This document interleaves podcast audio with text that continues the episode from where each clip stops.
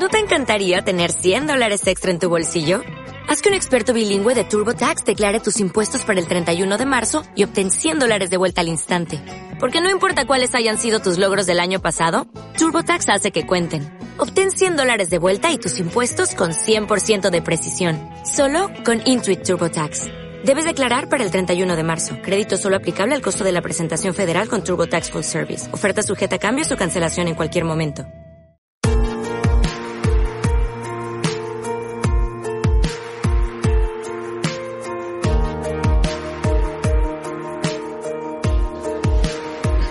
Hoy día es un día especial. Estamos celebrando Navidad. Navidad, la palabra viene del término natividad, del nacimiento.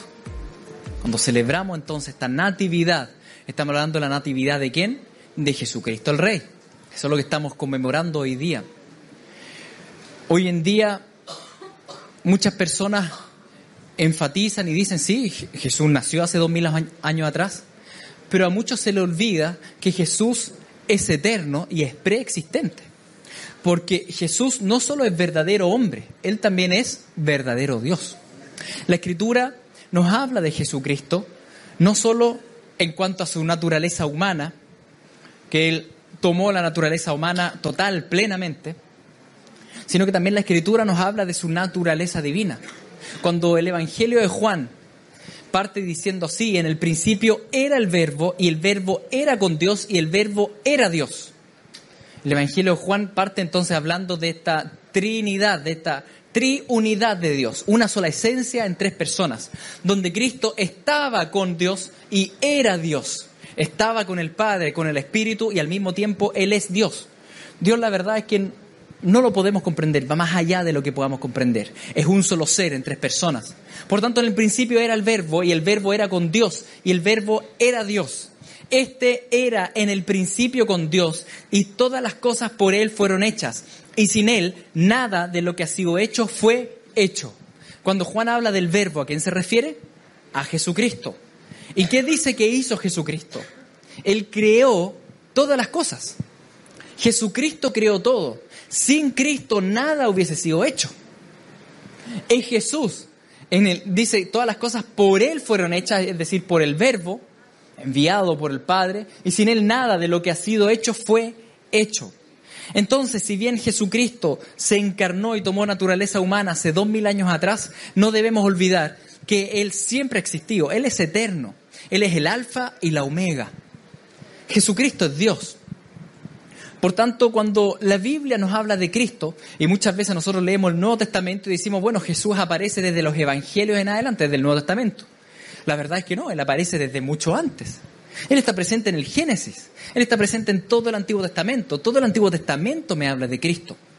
Me habla de, de, Cristo ya sea por medio de simbología, de tipología, de profecía, por medio de la historia de redención, pero también en apariciones físicas de Dios las que llamamos teofanías o cristofanías, las apariciones de Dios en el Antiguo Testamento. Apariciones que son bien misteriosas y que vemos presentes en prácticamente todos los libros del Antiguo Testamento. Una de las famosas apariciones es cuando Dios se aparece ante Abraham. Eso lo leemos en Génesis, Génesis 18, cuando dice, después le apareció Jehová en el encinar de Mambré estando él, hablando de Abraham, estando Abraham sentado a la puerta de su tienda en el calor del día, y alzó sus ojos y miró, y he aquí tres varones que estaban junto a él.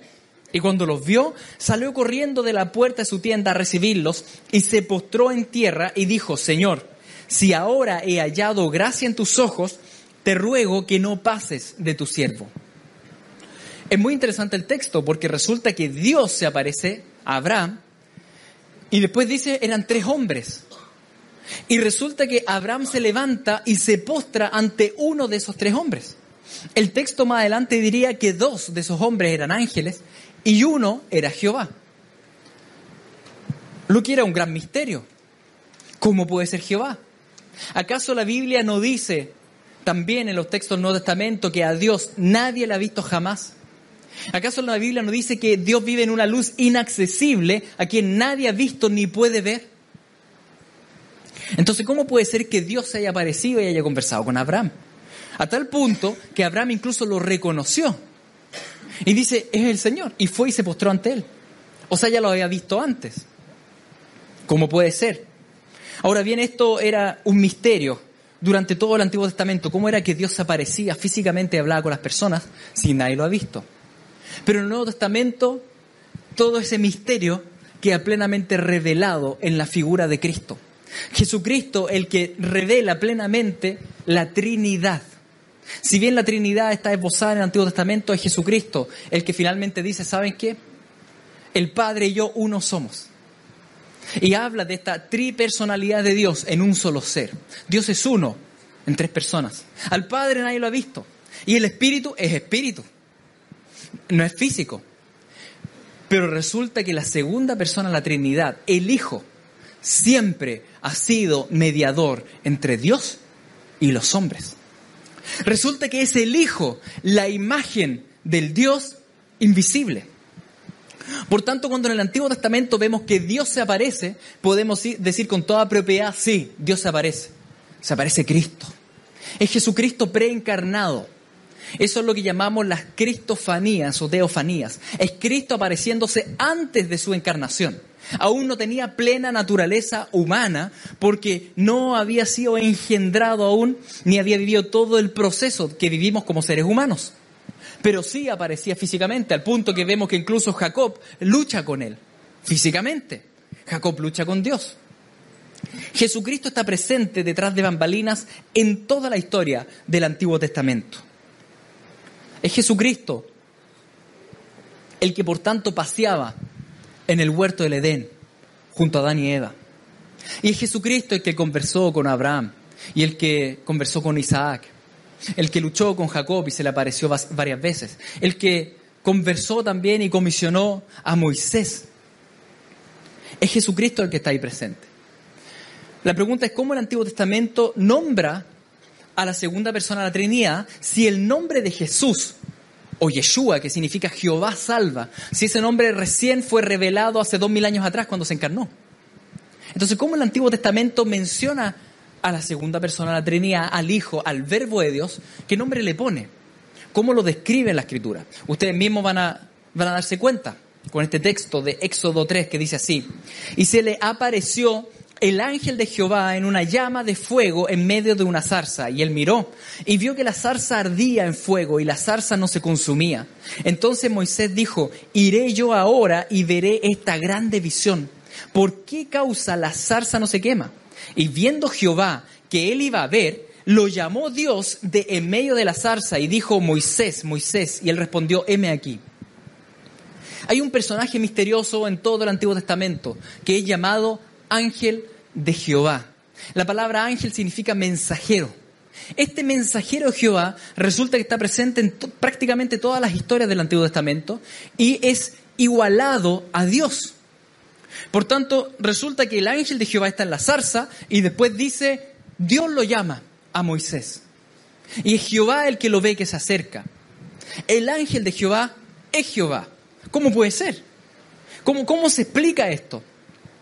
Es la segunda persona de la Trinidad, es el Hijo, es el Verbo de Dios. Antes que su nombre glorioso Jesucristo sea conocido, el Antiguo Testamento lo menciona como el ángel de Jehová. Cuando el Antiguo Testamento habla del ángel de Jehová y lo homologa a Dios, es Jesús. Es Jesucristo, el alfa y la omega, presente en prácticamente todas las historias del Antiguo Testamento, detrás de bambalinas, sin, sin comprenderlo bien pero es el mensajero de Dios. Porque resulta que Jesucristo siempre y durante toda la historia de la humanidad es Jesucristo el mediador entre Dios y los hombres. Es Jesucristo el verbo activo de Dios. Es Dios con nosotros. Emanuel. Emanuel es Cristo. El ángel de Jehová es Cristo. Por tanto, cuando uno lee las historias, nos empezamos a dar cuenta que si bien hay personajes que están adelante, que aparecen una y otra vez, en realidad el, el único que aparece durante toda la historia trae bambalinas hablando con las personas es este mediador entre Dios y los hombres. Es Jesucristo. Vemos que conversa con la esclava Agar y salva al hijo de Ismael, ¿no es cierto? Quedaría después inicio al pueblo arábico. Es, Él el que está ahí y que años más tarde, milenios más tarde, conversaría con otra mujer en el desierto, con una mujer samaritana. Es Jesucristo. Cuando vemos que, que el Señor se aparece a un hombre y lo saca de Ur de los Caldeos y lo conduce al Medio Oriente, es el buen pastor, es Jesucristo. Y cuando vemos que un Salvador, un Redentor, conduce a Moisés con el pueblo fuera y va a la vanguardia y a la retaguardia del pueblo de Israel, protegiéndolos y guiándolos en el desierto, es Jesucristo, el ángel de Jehová. La Escritura dice que el ángel de Jehová es Cristo. Es Dios mismo a quien Dios dice, en Él puse mi nombre y mi esencia. Cuando vemos que, que, el, que este ángel de Jehová se aparece a Josué, vemos que el general de los ejércitos celestiales, Cristo mismo, el que conduce, introduce al pueblo a la conquista del Medio Oriente. Y cuando después aparece y comisiona a Gedeón y comisiona a Sansón, es el Salvador el que liberta a su pueblo. Siempre ha sido Jesucristo, queridos. Jesucristo preencarnado, la cristofanía, las apariciones del Verbo de Dios activamente en medio de la historia humana. Cuando hablamos entonces del nacimiento de Jesús, nunca debemos perder de vista que si bien Él se encarnó hace dos mil años atrás, Jesucristo, Él, en la imagen del Dios invisible, el primogénito de toda creación, por quien Él fueron creadas todas las cosas, las que hay en los cielos, las que hay en la tierra, visibles e invisibles, sean tronos, sean dominios, sean principados, sean potestades, todo fue creado por medio de Él y para Él. Los ángeles, ¿por quién fueron creados? Por Cristo. ¿Y para quién fueron creados los ángeles? Para Jesucristo. El mismo diablo, ¿por quién y para quién fue creado? Para Cristo y se rebeló contra Cristo. Pero todo fue creado por y para este Jesús que nace como bebé dos mil años atrás. Es un gran misterio celestial. De hecho, los que fueron a ver a ese gran nacimiento, nos dice la Biblia que fue un coro de cantores. Dice que fue el ejército de los cielos. Dice, las huestes celestiales, los ejércitos se aparecen ahí ante, ante los pastores de Belén y se ponen a cantar. Y claro, los pastores se asustan porque cuando un ejército canta no es como un coro bonito como acá, ¿no es cierto? Están asustados. Ángeles guerreros se aparecen porque el que estaban haciendo era el príncipe de los cielos, el general de los ejércitos celestiales.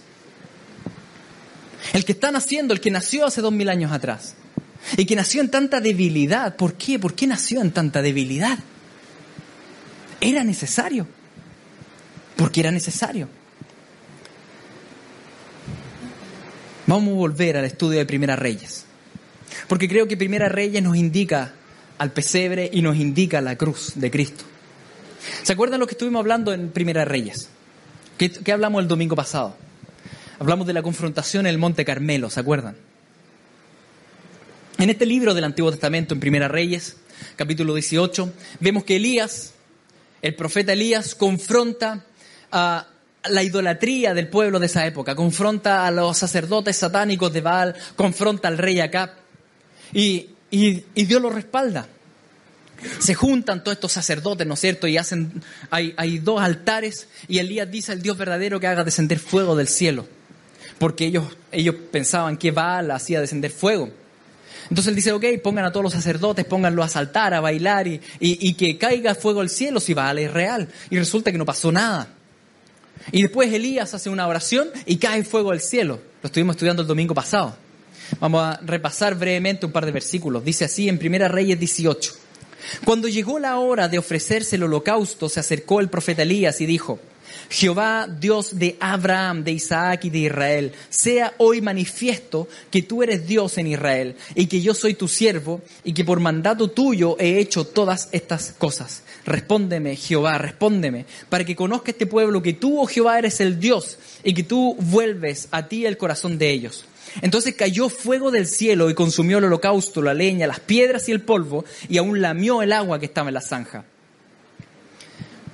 Les hablé brevemente también de, este pasaje ya el domingo pasado. Elías no recurre a gritos, a, a cánticos, a saltos, no, él hace una breve oración. Pequeña oración, pero plenamente correcta la oración. Una oración que invoca en primer lugar al Dios verdadero, ese Dios que se apareció a Abraham, ese Dios que se apareció a Isaac, ese Dios que se apareció a Jacob, también llamado Israel. ¿Y quién es ese Dios? El Dios Trino, que se apareció por medio del mediador Jesucristo a cada uno de ellos. Y él dice, sea hoy manifiesto que tú eres Dios en Israel y que yo, tu siervo, y por mandato tuyo he hecho estas cosas. Y tenemos la clave de la oración ahí, que esta oración que Elías hace no es simplemente un invento de él, él se suma a la voluntad de Dios. Y cuando nos sumamos a la voluntad de Dios y oramos en su voluntad, es imposible que Dios nos responda, porque estamos pidiendo lo que Él quiere. Y continúa y, y, dice, Jehová, respóndeme para que conozca este pueblo que tú, oh Jehová, eres el Dios. Y vemos la motivación, el espíritu adecuado detrás de la oración de un creyente. Es que Dios sea glorificado. Elías no está orando para que Él sea salvado o para que Él sea puesto en alto, sino que Él está orando para que Dios sea glorificado, para que el nombre de Dios sea exaltado. Y esa es la misión de Dios. Por tanto, Dios iría a contestar obviamente una oración así. Y termina la oración diciendo, y que tú vuelves a ti el corazón de ellos. La termina en plena, con una, una doctrina, una teología plenamente correcta, diciendo que es Dios el que transforma los corazones y los hace volver a Él. No somos nosotros mismos, la iniciativa no está en nosotros. No nos cambiamos nosotros a nosotros mismos. Nosotros estamos muertos en nuestros pecados y cuando estábamos muertos el Señor nos buscó y nos dio vida, nos regeneró, nos cambió el corazón. Por tanto, si bien es una oración pequeña, es una oración plenamente correcta. Es una oración de acuerdo a la voluntad de Dios, clamando por la gloria de Dios y haciendo la afirmación de que la salvación es de Dios. ¿Cómo no iba a contestar el Señor? Claramente contestó. Y cayó fuego del cielo. Acto seguido, ¿qué es lo que pasa? Viéndolo todo el pueblo se postraron y dijeron, Jehová es el Dios, Jehová es el Dios. Entonces Elías dijo, prended a los profetas de Baal para que no escape ninguno. Y ellos los prendieron y los llevó Elías al arroyo de Sison y allí los degolló. Fíjense, suavecito Elías, suavecito. Los degolló, dice. Y uno dice, oye, pero qué barbárico, ¿cómo puede ser? Varios puntitos acá. En primer lugar, en esa época, hablar de falsos profetas o una falsa enseñanza, lo que estaba dictaminado era la muerte. Ahora, Jezabel mataba a los profetas de Dios porque decían que Dios no existía y Baal era el Dios verdadero. Por tanto, los profetas de Dios habían sido asesinados, la mayoría. Por tanto, cuando ahora se demuestra que Baal es falso y Jehová es el verdadero, los que debían morir eran los falsos profetas. A esto se suma que el ritual satánico de estos falsos profetas de Baal, ¿qué es lo que hacían? Estos sacerdotes sacrificaban niños al dios Moloch, un dios de fuego, ¿no es cierto? Donde colocaban a los niños y, los freían sobre las manos ardientes de Moloch o los introducían al vientre y los quemaban. Por tanto, ellos habían sembrado asesinato. Y cuando alguien siembra asesinato, cosecha la muerte. Por tanto, el mismo pueblo toma a estos sacerdotes y observan como Elías los degolla a todos. Así como sembraron muerte asesinando niños, cosecharon muerte para ellos mismos. Y en la misma línea no me parecería raro que nuestra generación coseche gran mortandad de parte de Dios. ¿Por qué? Por aprobar la muerte masiva de niños por medio del aborto. Mundialmente y legalizadamente. Y el que siembra muerte cosecha muerte. Es ineludible. Entonces, Elías dijo a Acab, sube, come y bebe, porque una lluvia grande se oye. Acab subió a comer y a beber. Y Elías subió a la cumbre del Carmelo y postrándose en tierra puso su rostro entre las rodillas. A ver, en ese momento no había lluvia, había sequía. Elías dice, escucho lluvia, pero la verdad es que no, escuchó espiritualmente, porque físicamente no, no había nada, sol radiante. Y Acab va y lo obedece. La figura de Acab es bien interesante, no es un personaje del cual vamos a hablar hoy día. La Biblia dice que era un personaje malévolo, malvado, pero no como muchas veces nos imaginamos, como, como ¿cómo decirlo?, de personalidad fuerte y tiránica, más bien, más bien vemos que era, era maleable, como indeciso y inseguro, de doble ánimo, enojón, medio melancólico. Eh, es bien interesante como la Biblia describe a este personaje malévolo. Lo describe más bien como doble ánimo. Y en este caso está frente a Elías. No vemos que interviene en ningún momento, ni antes, ni después, ni durante la matanza de los sacerdotes, nada. Incluso va como niño y le hace caso, va a comer. Ándate a comer, le dice. Ya, bueno. Se va a comer. Elías, mientras tanto, se va a lo suyo, se va a orar. Y me parece interesante que Elías se vaya a orar, sabiendo que Dios le había dicho a Elías a comienzo del capítulo, le había dicho esto, ve, muéstrate acá y yo haré llover sobre la faz de la tierra. Dios le había dicho a Elías que iba a llover. Por tanto, Elías va y nuevamente se suma a la voluntad de Dios y pide por lluvia. Muchas veces tenemos el concepto errado de la oración y pensamos que al orar nosotros le hacemos hacer cosas a Dios que Él no habría hecho. Pero bueno, se lo pediste, ya lo va a hacer. Como que se iría a cambiar su voluntad. Su voluntad es perfecta y agradable. Y como es perfecta y agradable, Él no va a hacer algo que está fuera de su voluntad, porque eso significaría pecar. Y Dios no va a pecar. Dios no va a rebajar su santidad y su justicia. Por tanto, ¿qué oraciones contesta el Señor? Las que van de acuerdo a su voluntad, que es perfecta. Si no, Dios estaría haciendo cosas que no son perfectas. Y Dios no hace eso. Por tanto, la voluntad de Dios era que lloviera. No iba a orar Elías entonces, Señor, que no llueva. Dios no lo iba a pescar, Dios iba a hacer llover. Entonces ahí viene la otra pregunta. Bueno, entonces, ¿para qué oramos si Dios iba a hacer llover? Para eso no oro. Pero no es eso lo que nos enseña el Evangelio.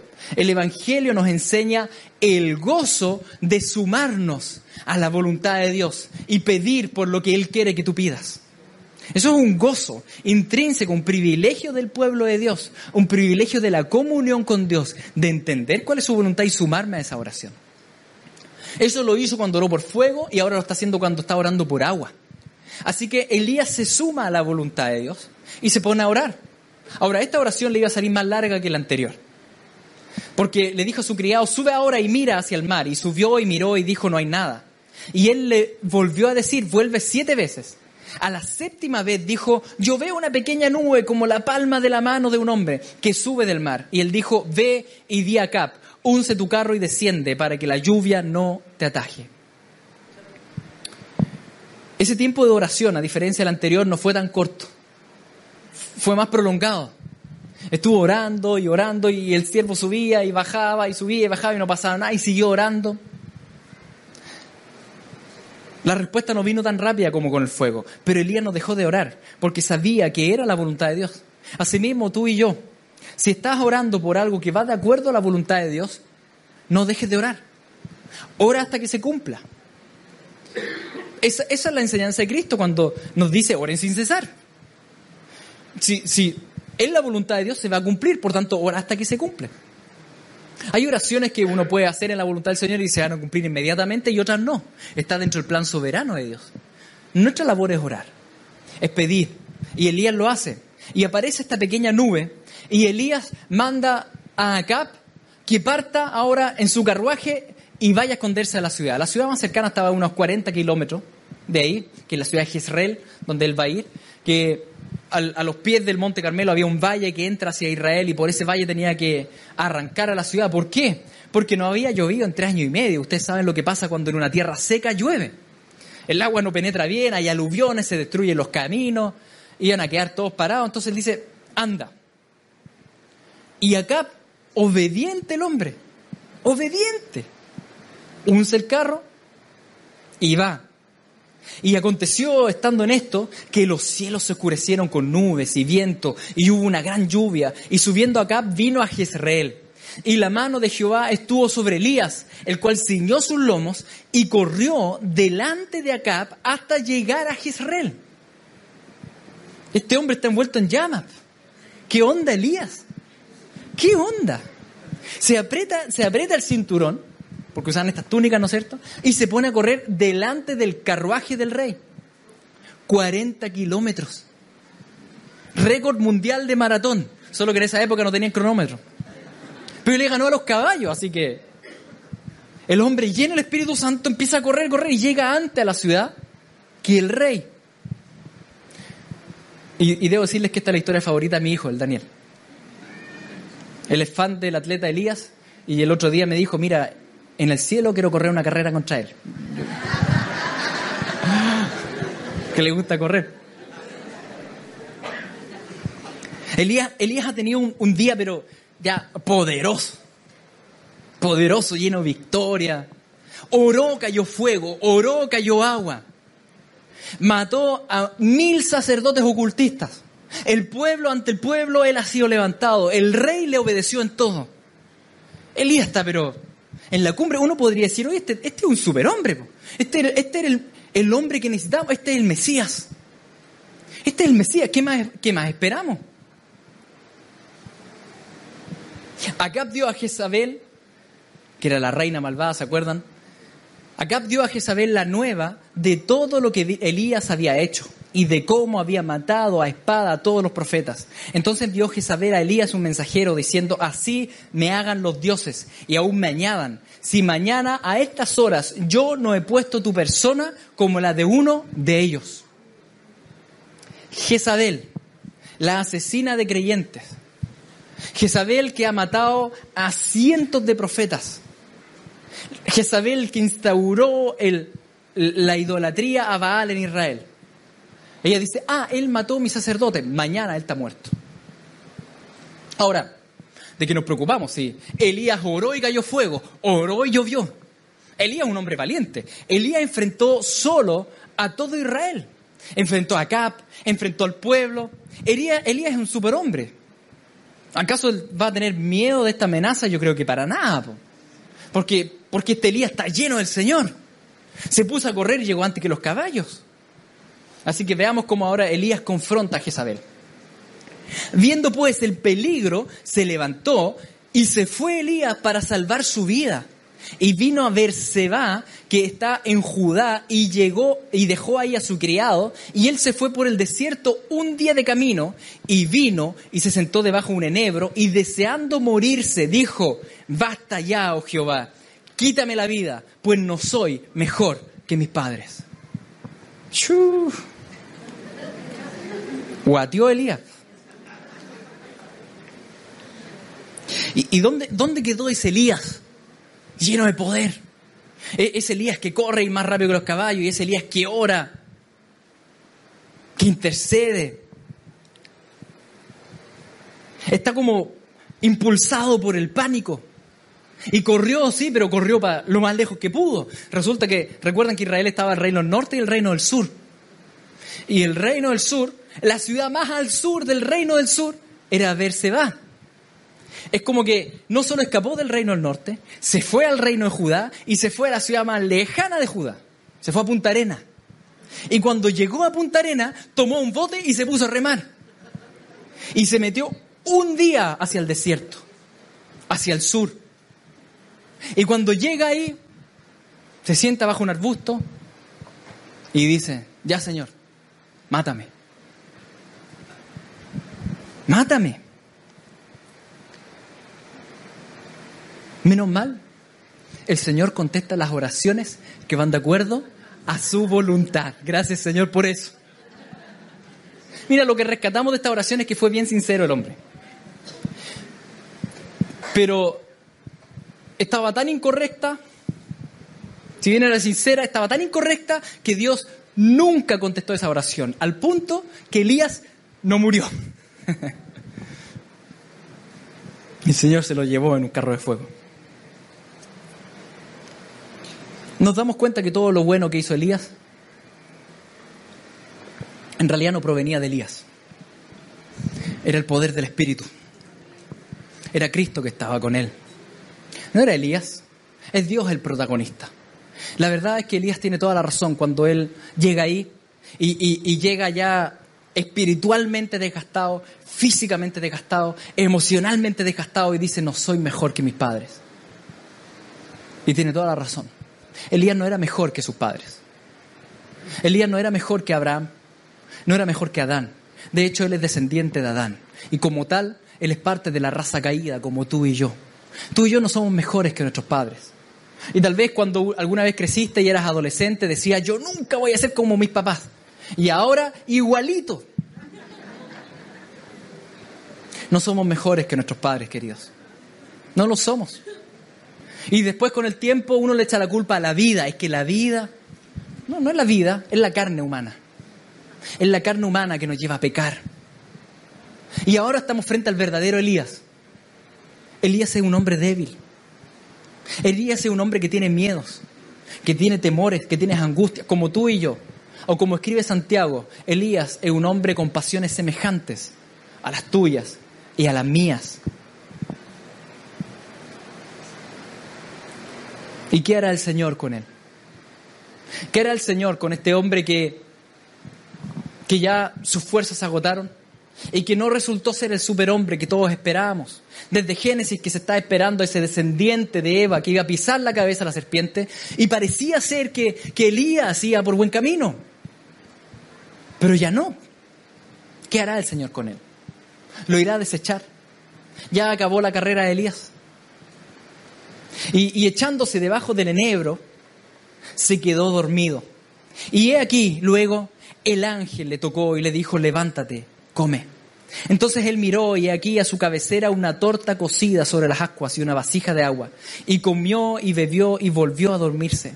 Y volviendo el ángel de Jehová la segunda vez lo tocó diciendo, levántate y come, porque largo camino de resta. Se levantó pues y comió y bebió. ¿Qué sucedió? Sucede lo que ha ocurrido en prácticamente todas las historias del Antiguo Testamento. Aparece en el momento de debilidad, en el momento de angustia, aparece el personaje central.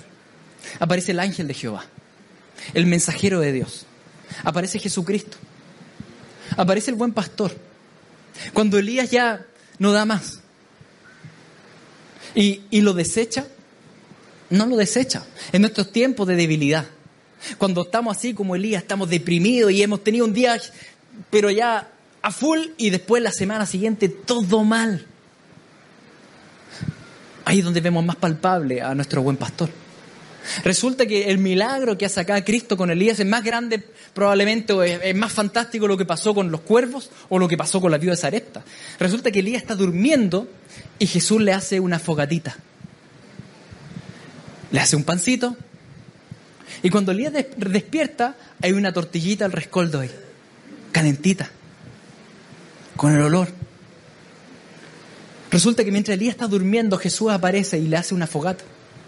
Como siglos después se lo haría a sus discípulos cuando ellos están pescando peces, ¿no es cierto? Y vuelven y Jesús lo está esperando con una fogatita. ¿Le gusta al Señor las fogatas? Es que Él las creó. Él creó la fogata, le gusta la fogata. La fogata fue creada por y para Él. Por tanto, Él hace ese fueguito y hace el pancito que tanto nos gusta, es que Jesucristo tuvo el plan del pan. Porque todo fue creado por y para Él. Y el pan iba a ser una figura muy importante, que Él iba a ocupar continuamente para explicar el mensaje. Y en este caso está Elías. Está triste, está depresivo, está mal, está agotado, espiritualmente abrumado. Y el Señor hace este milagro de darle este pan que no había y de darle esta agua que tampoco existía. Y no se la da con tierrita, se la da en una vasija. Es que Elías es regalón. Es como tú y yo, regalones. Y que cuando estamos derribados, el Señor está ahí. Y nos da el pancito y nos da el agua. Elías pensaba que su vida terminaba ahí. Él dijo, ya suficiente, Señor. Pero el Señor tenía un recorrido para él. Tenía un recorrido que que él había diseñado. Y uno dice, pero Señor, ¿qué más? Si él ya hizo todo lo que había que hacer públicamente. Sí, públicamente tal vez. Pero la verdad es que en lo concreto, el Señor tiene un plan para ti y para mí, que va mucho más allá de nuestras actividades públicas. Muchas veces uno piensa esto, el Señor tiene grandes cosas para mí, algún día voy a hablar a mucha gente. No, las grandes cosas generalmente no van por ahí. ¿Cuáles eran las grandes cosas? ¿Cuál, ¿Cuál, es eso que Jesús dijo, esta es la vida eterna. ¿Cuál es la vida eterna? Que conozcan al Padre y al Hijo. Esas son las grandes cosas. conocer al Padre y al Hijo. Recuerden lo que, lo que dice Isaías 43:10. Ustedes son mis siervos que yo escogí. ¿Para qué? Para que me conozcáis y entendáis y creáis quién soy yo. El Señor nos escogió para conocerle. Y aquí había un recorrido que Elías aún no había concluido. Elías tenía que conocer más profundamente al Creador. Todavía venía la mejor parte, la parte más gloriosa. Pero para eso, él tenía que llegar a un lugar que era imposible llegar. El monte Sinaí. Pero él estaba lejos del Sinaí. Volviendo el ángel de Jehová la segunda vez, lo tocó diciendo, levántate y come, porque largo camino te resta. Se levantó pues y comió y bebió, y fortalecido con aquella comida, caminó cuarenta días y cuarenta noches hasta Oreb, el monte de Dios. La primera vez que despierta Elías y aparece ahí la fogatita con el pan y el agua, Elías está tan mal emocionalmente que dice que come, toma y duerme. Ni una gracia, gloria al Señor. Oye, Señor, ¿cómo hiciste esto? No, nada, no está ni ahí. Señor, no quiero vivir. ¿El Señor lo desecha? No. El Señor en su inmensa misericordia lo vuelve a despertar y le dice, oye, come y toma agua, porque te queda un largo camino. Resulta que de esa comida, de ese pan y de esa agua que Elías va a beber y va a comer, vas a tener la energía suficiente, milagrosa y sobrenatural para caminar 40 días, recorrer 40 noches hasta el monte de Dios, el monte Oreb, el monte Sinaí. El Oreb era el monte Sinaí. El Señor tenía un recorrido para él, que era conocerlo más. Elías logró llegar al encuentro de Dios en el Sinaí, pero únicamente por el alimento que le dio Cristo. Asimismo, tú y yo, el Señor, nos ha destinado a conocerle más a Él. Él nos escogió para que le conozcamos más. Y Él nos va a llevar también al monte de Dios. Ese monte de Dios para nosotros no es el Sinaí que queda en Arabia Saudita. Para nosotros el monte de Dios es Sión, el monte Sión. Es la nueva Jerusalén. Es la morada de Dios en el reino de los cielos. Ahora bien, llegar al monte Sion es imposible para ti y para mí. ¿Cómo vamos a caminar estos 40 días y noches en el desierto del mundo? ¿Cómo vamos a enfrentar todo esto si no tenemos la fuerza? Ningún ser humano puede llegar a Sion. Así como nadie de ellos podía caminar hasta el Sinaí. Necesitamos de, de algo, necesitamos de alimento, necesitamos de alguien, necesitamos del pan, que es Cristo. Necesitamos del agua de vida eterna que es Cristo y que nos hace a tal punto que podemos enfrentar esta caminata y caminar y caminar y perseverar hasta que lleguemos al reino de los cielos. Eso es un milagro. Por nuestras fuerzas ninguno puede llegar al reino de los cielos. Pero si tú ingieres, comes a Cristo y bebes su sangre, tomas su agua, si tú crees en Él y si tú vives por Él, tú llegarás a Sion. Es lo que Elías necesitaba. Ningún ser humano puede hacer ese recorrido. Solo uno lo pudo hacer. Jesucristo. Jesucristo es el único que pudo caminar 40 días y 40 noches sin la necesidad de ese pan milagroso. Porque Él es el pan. Jesucristo, Él lo hizo por ti y por mí. ¿Por qué Jesucristo dejó toda su gloria y se despojó de todo para nacer como pobre en un pesebre? ¿Por qué dejó toda su riqueza? Para enriquecernos a ti y a mí con la salvación gratuita. Él sabía que tú y yo somos como Elías. Él sabía que un día tenemos, lo tenemos bueno y otro día estamos pésimos. Él sabía que algunos días estamos animados y corremos y otros días queremos puro morir. Él sabía que, que nuestro caminar era inconstante. Él sabía que no podíamos llegar al monte de Dios. Por eso él se hizo débil para que tú siendo débil puedas ser fuerte en Él. Él tomó tu debilidad y mi debilidad para entregarnos su fortaleza. Por eso Él se hizo bebé. Y nació hace dos mil años atrás. No tenía por qué hacerlo, pero el amor lo impulsó. El amor del Padre, el amor del Hijo y del Espíritu. Tanto te amó Dios Padre que envió a su Hijo unigénito Y se hizo pobre para que tú fueras rico en salvación. Se hizo débil para que tú fueras fuerte en Él. Se hizo pan para que tú pudieras comer de Él. Se hizo agua de vida para que seas saciado en Él. El verbo de Dios podría haber permanecido detrás de bambalinas como lo hizo por siglos. Pero dos mil años atrás, el protagonista de todo se encarnó, tomó verdadera naturaleza humana.